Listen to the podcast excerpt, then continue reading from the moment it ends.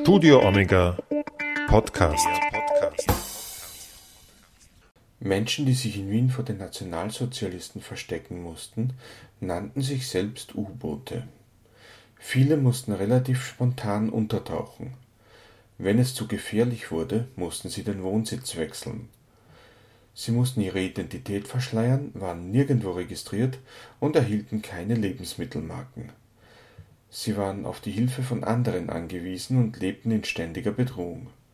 Die Historikerin Brigitte Unger-Klein hat in ihrem Buch Schattenexistenz Jüdische U-Boote in Wien zwischen 1938 und 1945 die Geschichte dieser Menschen beschrieben. Ausgangspunkt für dieses Buch war ihre Dissertation und eine ganz besondere Begegnung. Davon erzählt sie meiner Kollegin Sandra Knopp in folgendem Gespräch das Buch Schattenexistenz stand auf der Shortlist für das Wissenschaftsbuch des Jahres und erschien 2019 im Picus Verlag. Das folgende Gespräch wurde ursprünglich für die Katholische Medienakademie und deren Webradiosendung Radio Werkklang aufgenommen. Hören Sie sich das an. Also es handelt sich um eine wissenschaftliche Arbeit, um eine Dissertation die Recherchen haben mich also über viele, viele, viele Jahre begleitet. Und ich bin eigentlich in dieses Thema reingerutscht. Freunde der Familie haben mir ihre Geschichte erzählt. Für mich war zu dem damaligen Zeitpunkt äh, der Begriff U-Boot ähm, nicht wirklich relevant. Natürlich war mir das Schicksal der Anne Frank bekannt. Aber im Wesentlichen, dass es so etwas in Österreich äh, auch gegeben hat, war zu dem damaligen Zeitpunkt für mich nicht bekannt. In meinem weiteren Bekanntenkreis habe ich dann von einer anderen Geschichte erfahren, wo eine äh, Tochter, die äh, nicht jüdisch verheiratet war, ihre Mutter dann aufgenommen und versteckt hat über mehrere Jahre bis Kriegsende eben. Ja, und dann wollte es der Zufall, ich war mit meinem Grundstudium fertig und ähm, wollte noch weiter wissenschaftlich arbeiten. Und äh, Erika Weinzierl hat mir vorgeschlagen, mich eben mit dieser Thematik auseinanderzusetzen und hat einmal gleich die Frage gestellt, Sie wissen ja ohnehin, was ein U-Boot ist. Und da konnte ich natürlich sagen, ja, das das weiß ich, ich kenne sogar einige. Ja, und damit begann meine Arbeit mit dieser Thematik. Im Einstiegskapitel vom Buch schreiben Sie, dass Sie einen Bekannten getroffen haben, der Ihnen etwas erzählt hat über seinen Vater, wo er gemeint hat, der war früher so humorvoll, das sei er jetzt nicht mehr. Und dann ist auf seine eigene Vergangenheit zu sprechen gekommen. Würden Sie darüber kurz sprechen?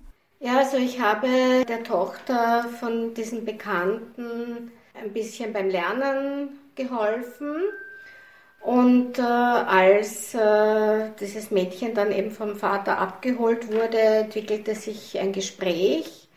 Die Familie ist ein wenig äh, künstlerisch begabt und erzählte eben vom Vater, der ähm, Geige spielen konnte und auch sonst eben handwerklich, künstlerisch äh, aktiv war. Ein fröhlicher Mensch, aber dass er sich eben dann nach dem Krieg äh, sehr verändert äh, hätte, dass er eben zu einem ja, völlig anderen Mensch äh, mutiert wäre. Und auf meine Nachfrage erhielt ich eben die Antwort, ja, wir haben ja im Keller gelebt und die Geschichte dieser Familie ist, dass die Mutter unseres Bekannten nicht jüdisch war, ihren jüdischen Lebensgefährten, Lebenspartner äh, aufgrund der damaligen gesetzlichen Bestimmungen, also der Nürnberger Gesetze, nicht mehr heiraten konnte, durfte.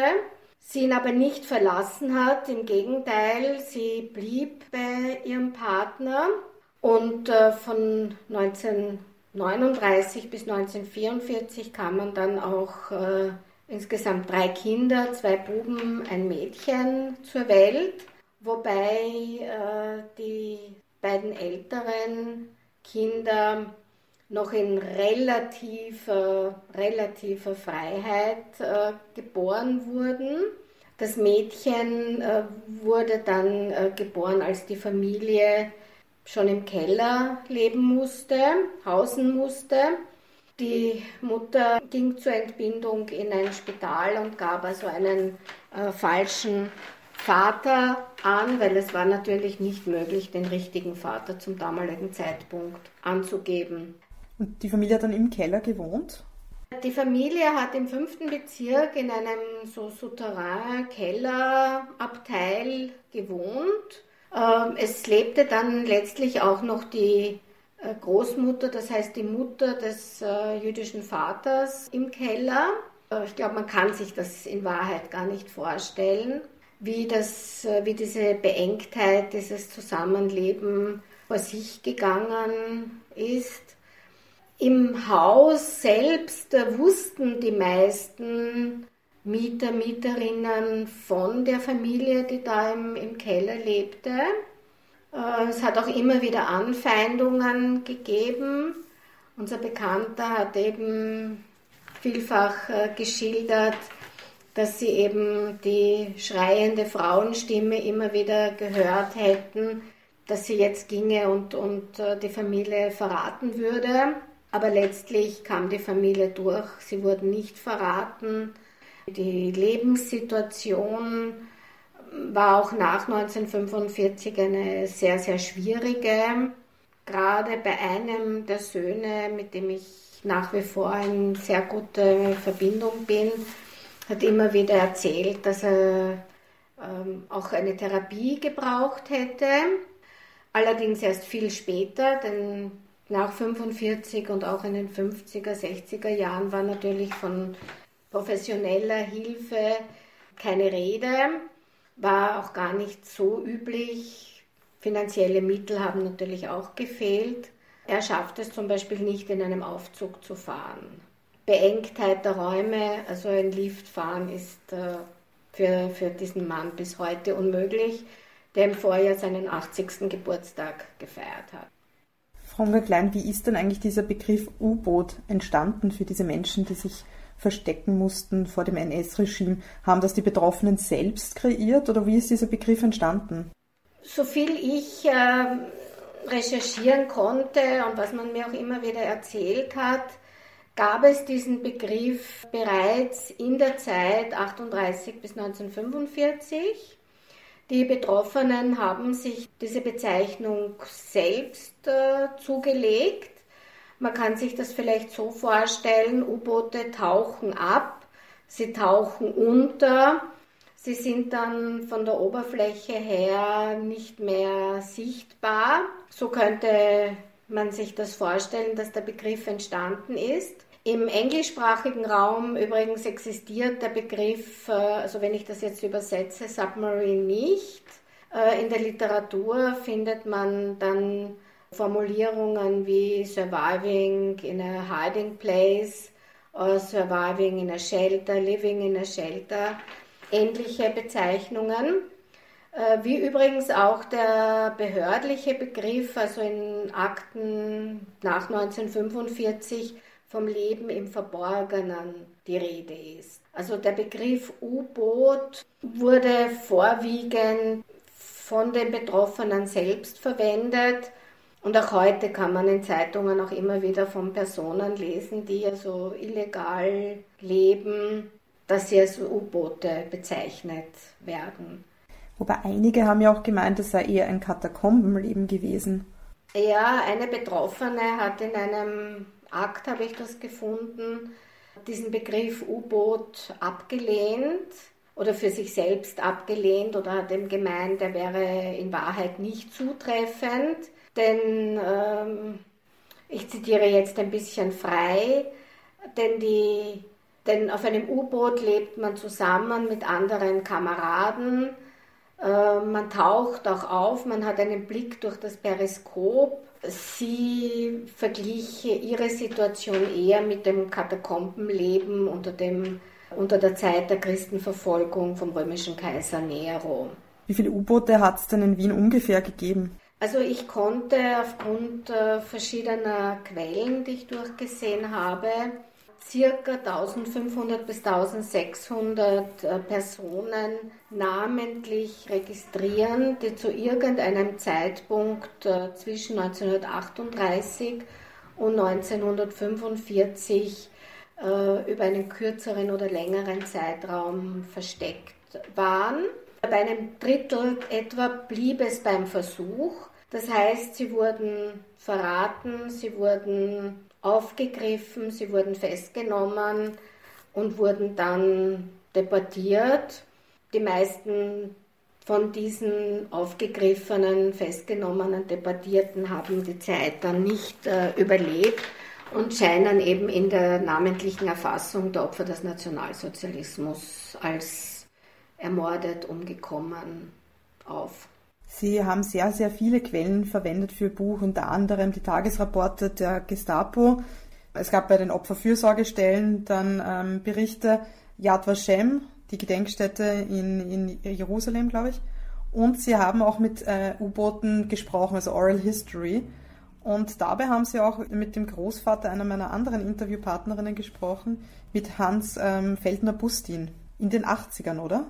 Ja, das war in den 80ern. Ich, ich habe in verschiedenen Zeitungen, vor allem in der Zeitung der jüdischen Gemeinde, eine Annonce aufgelegt und um Hinweise gebeten.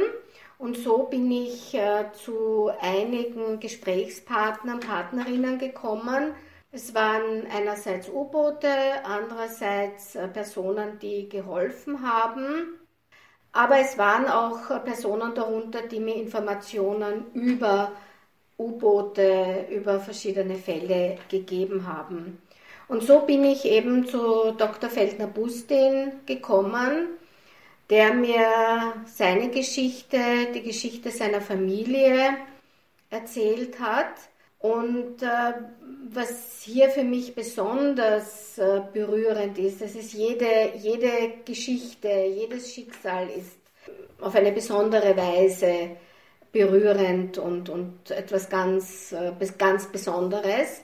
Aber bei dieser Geschichte ist das äh, Berührende, dass sich hier eine Familie, dass sich Eltern entscheiden mussten, ob sie jetzt ein Kind äh, in Wien lassen, beide Kinder in Wien lassen, beide Kinder mit ins Lager nehmen. Die Familie hatte einen äh, Befehl, sich zu melden und um nach Theresienstadt äh, verschickt zu werden. Diese Situation stelle ich mir, wo ich auch Mutter von zwei Söhnen bin, unmenschlich vor. Unglaublich, unglaublich unmenschlich. Die Eltern haben eben das Angebot eines befreundeten Arztes, eben des Herrn Dr. Feldner, angenommen und äh, haben sich dann eben entschlossen, einen Sohn hier in Wien zu lassen und einen Sohn mit ins Lager zu nehmen. Tatsache ist, dass man ja wirklich nicht gewusst hat, äh, was ist besser, was ist das Beste für die Familie, was ist das Beste für das Kind. Es war so eine wirklich eine Entscheidung auf Leben und Tod, wo man nicht gewusst hat, wo ist das Leben und wo ist der Tod. Sie haben im Buch über sehr, sehr viele Schicksale berichtet. Gab es in den Lebensgeschichten auch Parallelen? Ja, so kann man das äh, sagen. Also es gibt äh, 100 Personen, 100 Geschichten und äh, gleichzeitig gibt es aber auch Parallelen. Die Entscheidung, ähm, sich zu verstecken oder ähm, in den Untergrund zu gehen, in die Illegalität, das war ja nicht unbedingt immer ein wirkliches Verstecken, wie man es eben von der Anne Frank kennt. In vielen Fällen war das ja auch einfach äh, das Annehmen einer falschen Identität oder zumindest das Verfälschen der eigenen äh, Identität. Mitunter war das also recht spontan. Nur in eher wenigen Fällen ähm, hat man sich darauf vorbereitet. Eine der spontanen Entscheidungen ähm, habe ich äh, bei Dorothea Neff und ihrer Freundin Lilly Wolf kennengelernt. Für viele ist äh, Dorothea Neff nicht mehr wirklich ein Begriff, Dorothea Neff äh, war eine sehr bekannte, sehr beliebte ja, österreichische Volksschauspielerin. Sie hatte auch Engagements äh, im Burgtheater und am Beginn der Fernsehzeit ähm, wurde sie auch ähm, für die ersten Fernsehserien genommen, die es damals gegeben hat, die Familie Leitner zum Beispiel. Dorothea Neff stammte eigentlich aus äh, Deutschland. Sie konnte sich äh, mit äh, dem nationalsozialistischen Regime nicht wirklich anfreunden. Und äh, als sie ein Engagement nach Wien angeboten bekam, hat sie das also angenommen. Sie wurde ans Deutsche Volkstheater engagiert und ähm, hat hier so mit äh, sehr bekannten Schauspielern, unter anderem mit Uwe Fischer, mit Kurt Jürgens am Theater gespielt. Aus Deutschland äh, kannte sie von einem anderen Engagement eine Kostümbildnerin, mit der sie sich anfreundete, Lilly Wolf. Und als die Situation für Lilly Wolf äh, in Deutschland äh, sehr prekär wurde, hat sie sich entschlossen, nach Wien zu kommen, traf äh, Dorothea Neff. Eine Zeit lang hat sie eben unangemeldet äh, bei der Schauspielerin gewohnt, die damals eine Wohnung in der Annagasse im ersten Bezirk hatte. Als die Situation auch hier sehr schwierig wurde, vor allem die Versorgung, ähm, die ausreichende Versorgung mit äh, Lebensmitteln, hat sich Lili Wolf dann gemeldet bei den Behörden und sie wurde dann in eine der vielen damals bestehenden Sammelwohnungen eingewiesen. Diese offizielle Meldung hatte einerseits den Vorteil, dass sie jetzt äh, eine Lebensmittelkarte und auch eine Karte eben für andere Produkte bekommen hat. Die war zwar mit einem großen Je für Jude gekennzeichnet, man hat auf diese Karten wesentlich äh, weniger bekommen. Die Rationen waren um ein Vielfaches geringer als für die sogenannte arische Bevölkerung. Und äh, Lili Wolf äh, hat sich aber eher selten in dieser Sammelwohnung aufgehalten. Die meiste Zeit über war sie eben bei ihrer Freundin im ersten Bezirk. Und sie hat sie dann später bei sich in der Wohnung versteckt, oder? Ja, das ist richtig. Und zwar die Situation war so, Lili Wolf hat dann den Befehl zum Einrücken in das Sammellager Sperlgasse bekommen. Das war so damals üblich. Juden, Jüdinnen wurden des Nachts aus ihren Wohnungen äh, geholt, zumeist eben straßenweise. Es hat ja eben diese Pseudo-Ghettoisierung gegeben in diesen Sammelwohnungen, zumeist im zweiten Bezirk. Es hat aber auch im ersten, im neunten Bezirk Sammelwohnungen gegeben. Die Nationalsozialisten hatten es dadurch äh, sehr leicht, eben straßenweise Räumungen dieser Wohnungen äh, durchzuführen, die Transporte eben zusammenzustellen, die dann eben äh, nach dem Osten in die Konzentrationslager, Vernichtungslager gegangen sind. Und äh, in so einer Situation ähm, hat Dorothea Neff ihrer Freundin geholfen, ein kleines Köfferchen zu packen. Es wird hier sehr eindrucksvoll in ihren Erinnerungen geschildert, in ihrer Biografie. Dorothea Neff hat sich äh, dann innerhalb von Sekunden entschieden und hat gesagt zu ihrer Freundin, also das ist alles Unsinn, wir packen da nicht weiter du meldest dich nicht, du bleibst bei mir. Wie hat denn dann die Wohnsituation ausgesehen? Lili Wolf kam dann eben oder blieb dann eben bei Dorothea Neff in der, in der Annagasse in dieser Wohnung. Es war eine relativ geräumige Wohnung, im Gegensatz zu vielen anderen äh, Wohnungen, wo U-Boote versteckt waren. Es hat in Wien ja sehr viele Bassena, sogenannte Bassena-Wohnungen gegeben. Also in diesem Fall war das Leben relativ, unter Anführungszeichen, angenehm. Dorothea Neff hatte auch, äh, falls sie gelegentlich Besuche empfangen hat, manchmal musste sie einfach Besuche empfangen, sie musste ja nach außen ihr Leben ganz normal aufrechterhalten, konnte sich eben Lilly Wolf zurückziehen in ein eigenes äh, Zimmer und äh, Dorothea Neff hatte dann eben äh, eine Ausrede, dass eben dieser Wohnbereich von niemandem anderen betreten werden durfte. Das waren dann eben ihre privaten Schlafräume. Besonders problematisch wurde es, als äh, verschiedene Krankheiten bei Lilly Wolf äh, ausgebrochen sind. Lilly Wolf war von Grund auf keine sehr gesunde Frau.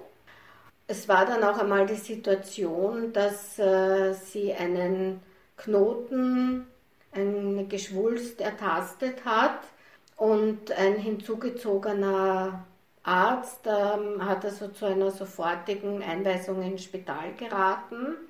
Und äh, Dorothea Neff hat ihre Freundin mit ihren Papieren, die sie noch von Deutschland hatte, sie war einmal kurze Zeit verheiratet gewesen und hatte da eben noch Papiere auf, auf diesen verheirateten Namen, hat sie unter diesen, unter diesen Namen eben ins Spital gebracht.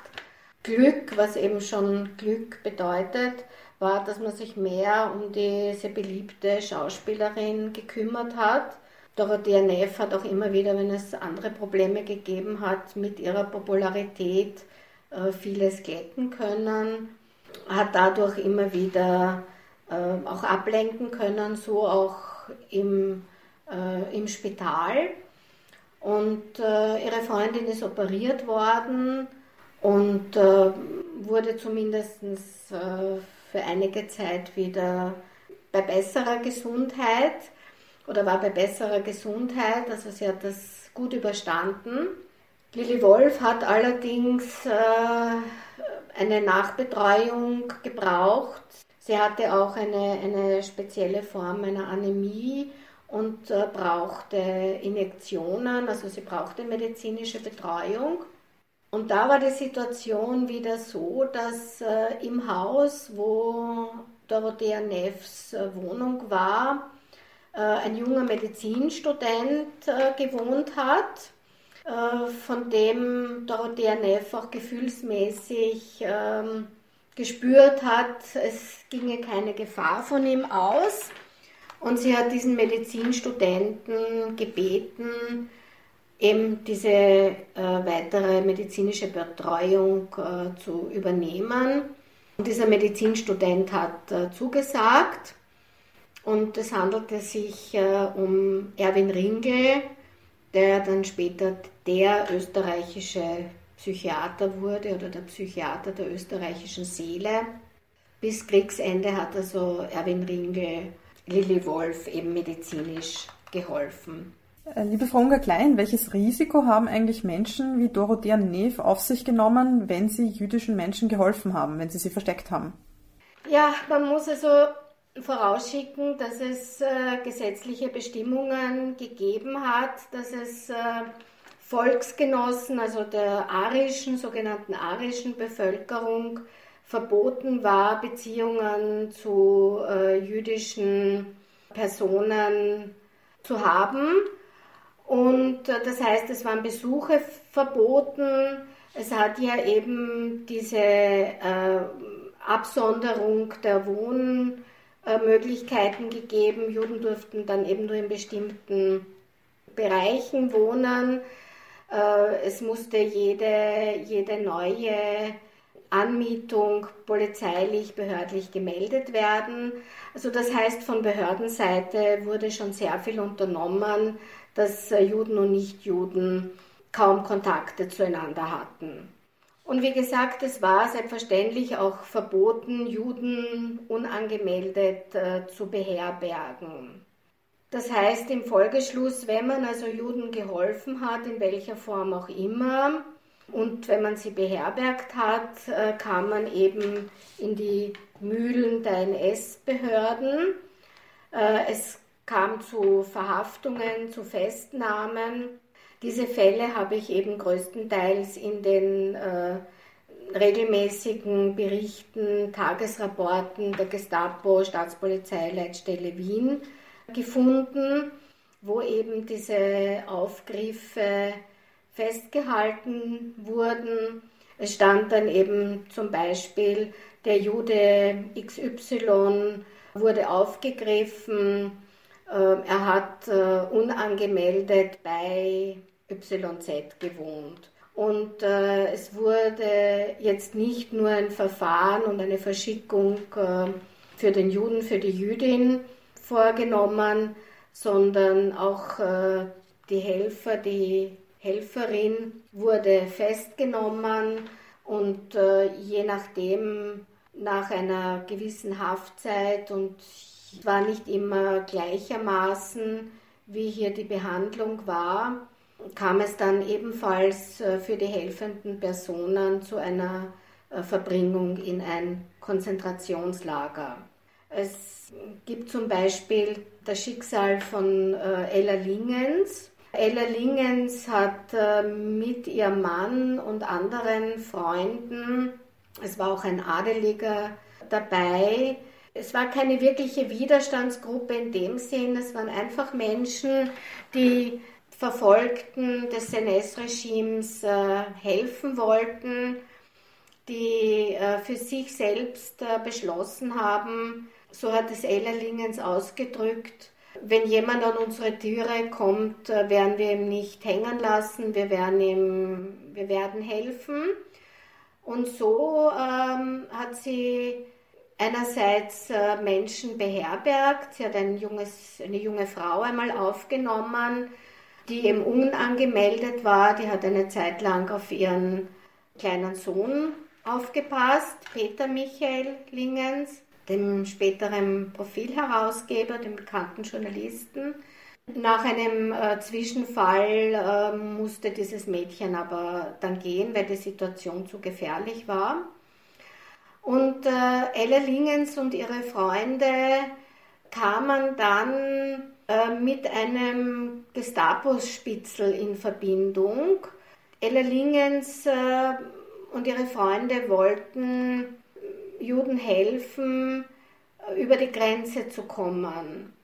Und äh, dieser Gestapo-Spitzel mit dem Namen Klinger war, also in der Literatur ist es, wird er öfters äh, erwähnt, hat sie zuerst äh, in einem Fall ähm, positiv äh, überzeugt, dass er also auf ihrer Seite wäre.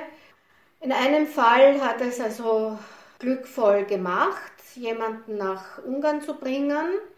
Und in einem weiteren Fall, wo also zwei Ehepaare in die Schweiz gebracht werden sollten, hat er eben äh, die, äh, die verraten. Ella Lingens, ihr Mann und eben äh, die weiteren Personen, die da involviert waren, wurden festgenommen. Ellerlingens ähm, Gatte wurde äh, der Militärgerichtsbarkeit überantwortet und hatte unter Anführungszeichen Glück. Er kam mit einer relativ geringen Strafe davon und wurde in eine Strafkompanie versetzt wenig äh, später, nachdem er eben eingerückt äh, war oder bei dieser Strafkompanie an der Front war, wurde er verletzt und er kam dann eben wieder zurück.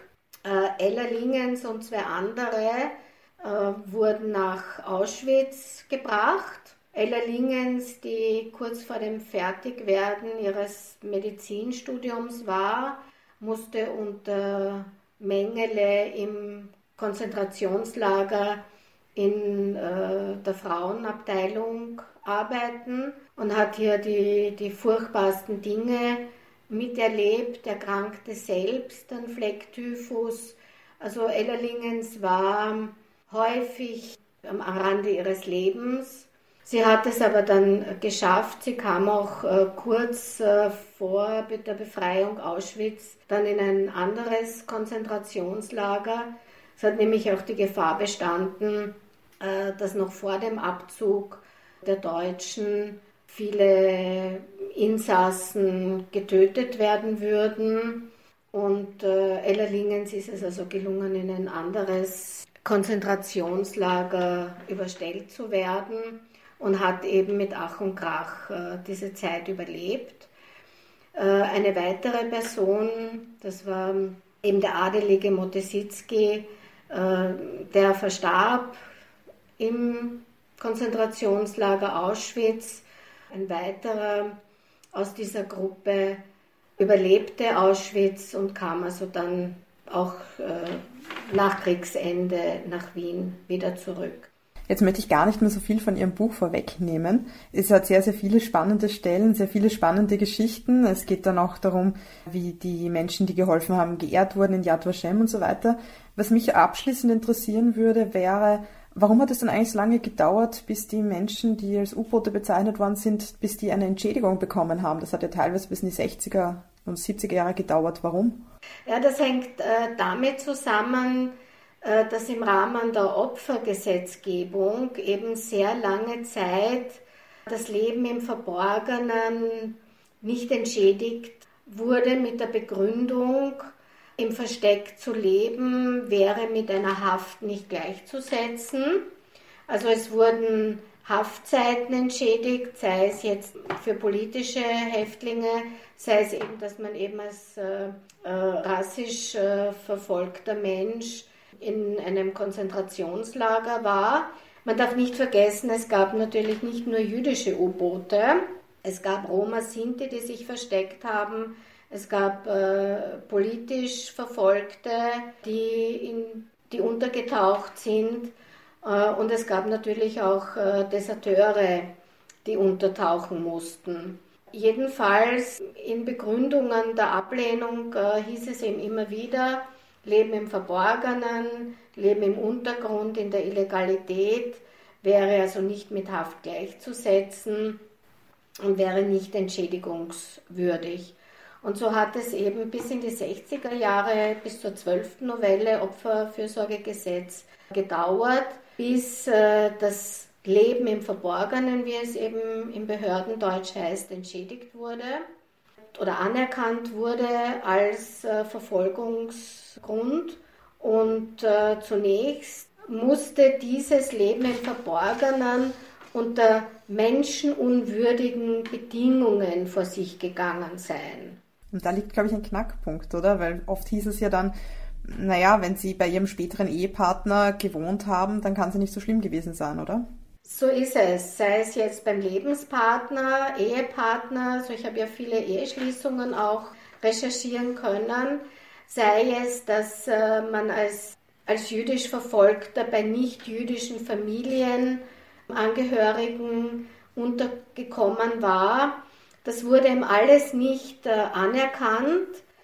Äh, die Betroffenen mussten zum Teil auch beweisen, dass sie dass nach ihnen geforscht wurde, dass sie also Gefahr gelaufen wären, festgenommen zu werden.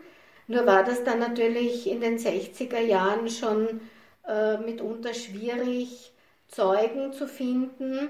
Viele haben diese Entschädigungsphase auch gar nicht mehr erlebt, weil sie eben schon viel früher verstorben waren.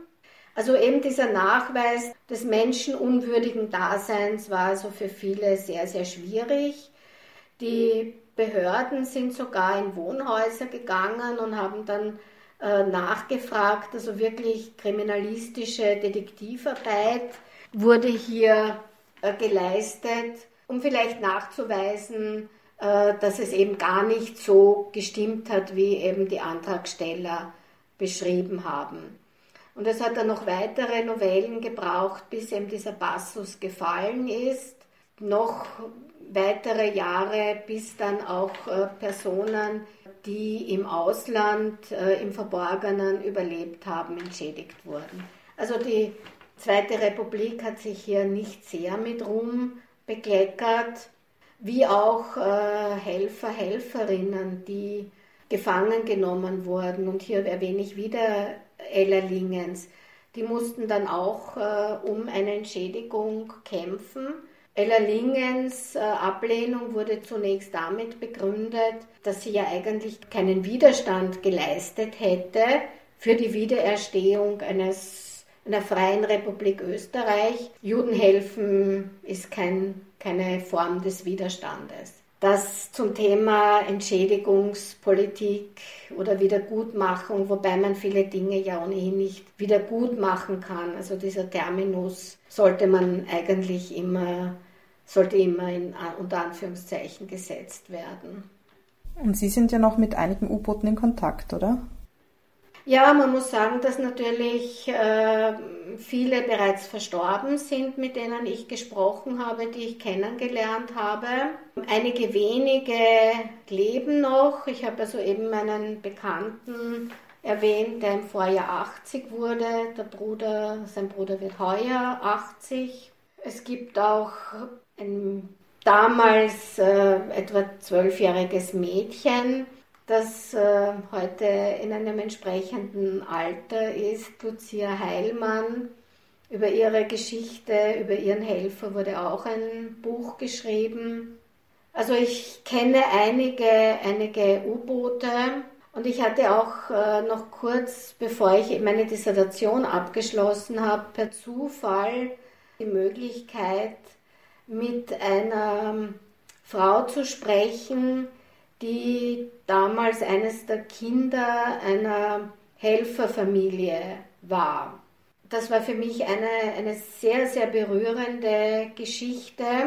Die nun über 80-jährige Frau hat also in meiner Gegenwart also auch zu, zu weinen begonnen, wie sie sich wieder daran an die Geschehnisse zurückerinnern äh, musste. Und äh, auf meine Frage, wie es denn möglich war, dass die Kinder so still halten konnten und dass sie auch nichts erzählt haben nach außen, hat sie mir zur Antwort gegeben, ja, es hat eine gewisse Strenge gegeben. Man hätte den Kindern also wirklich unter ja, Gewaltandrohung, so muss man das leider sagen, beigebracht, äh, ja nichts zu sagen, weil sonst wäre die ganze Familie in Gefahr gekommen das ist natürlich schon herzzerreißend, wenn man so etwas nach so vielen Jahren, nach Jahrzehnten erzählt bekommt. Das war Studio Omega, der Podcast für heute. Am Mikrofon verabschiedet sich Udo Seelofer. Auf Wiederhören und bis zum nächsten Mal.